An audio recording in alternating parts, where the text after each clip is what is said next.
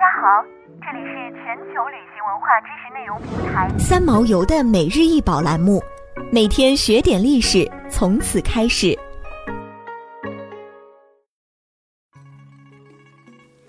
弓箭手岩壁，彩釉硅砖，高四点七五米，宽三点七五米。弓箭手岩壁是整个波斯阿契美尼德帝国最著名的岩壁。阿契美尼德帝国在公元前五百三十九年至三百三十年间统治着中东很大一部分地区。这块岩壁曾被用来装饰位于今伊朗西部的苏萨城大流士一世及大流士大帝公元前五百二十二至四百八十六年的王宫。弓箭手岩壁表现了面朝左和面朝右的弓箭手队列，画中人物正缓步前行。双手握在矛杆上，肩背两端为鸭头形状的弓以及箭筒。弓箭手们将矛的下端放在迈向前方的脚面上，足蹬系带高帮鞋，身着腿部位置带有褶皱的宽袖式带波斯长袍。每个人都面蓄胡须，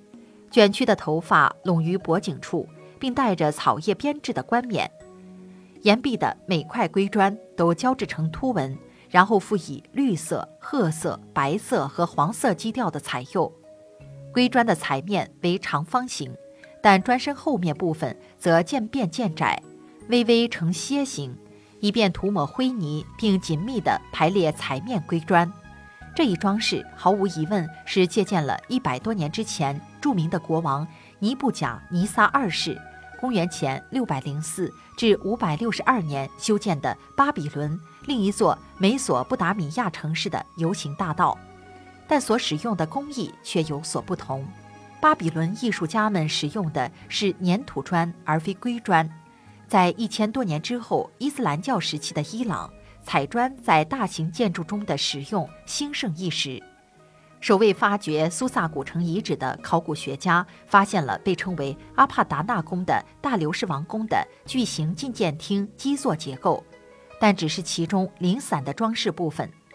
当马塞尔·迪厄拉夫瓦带领的法国考古队重新开始发掘工作时，发现了数量众多的砖块，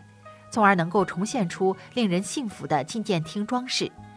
其中包括放置在饰纹边框中的两块。弓箭手行进队列文案板，余下的弓箭手被重新装于单独的板上，与掉落在原有位置下方的觐见厅的另一装饰物狮子岩壁相反。弓箭手岩壁原来的所处位置已不得而知，其众多的组成部分是考古学家们在觐见厅发掘现场各处发现并收集起来的，数量之多不禁令人得出这样的假设。弓箭手原来应该在高墙上排成若干行队列，而且应该覆盖了王宫外壁的很大一部分，范围可达数百米。由这一大型装饰引发的问题是对它的解释：这是否与不朽之身有关？这是指国王的万人精锐卫队，又或者通过身材相同、步伐一致的人物图像来代表波斯人民？好像以此来体现帝国永恒不变的秩序。想要鉴赏国宝高清大图，欢迎下载三毛游 App，更多宝贝等着您。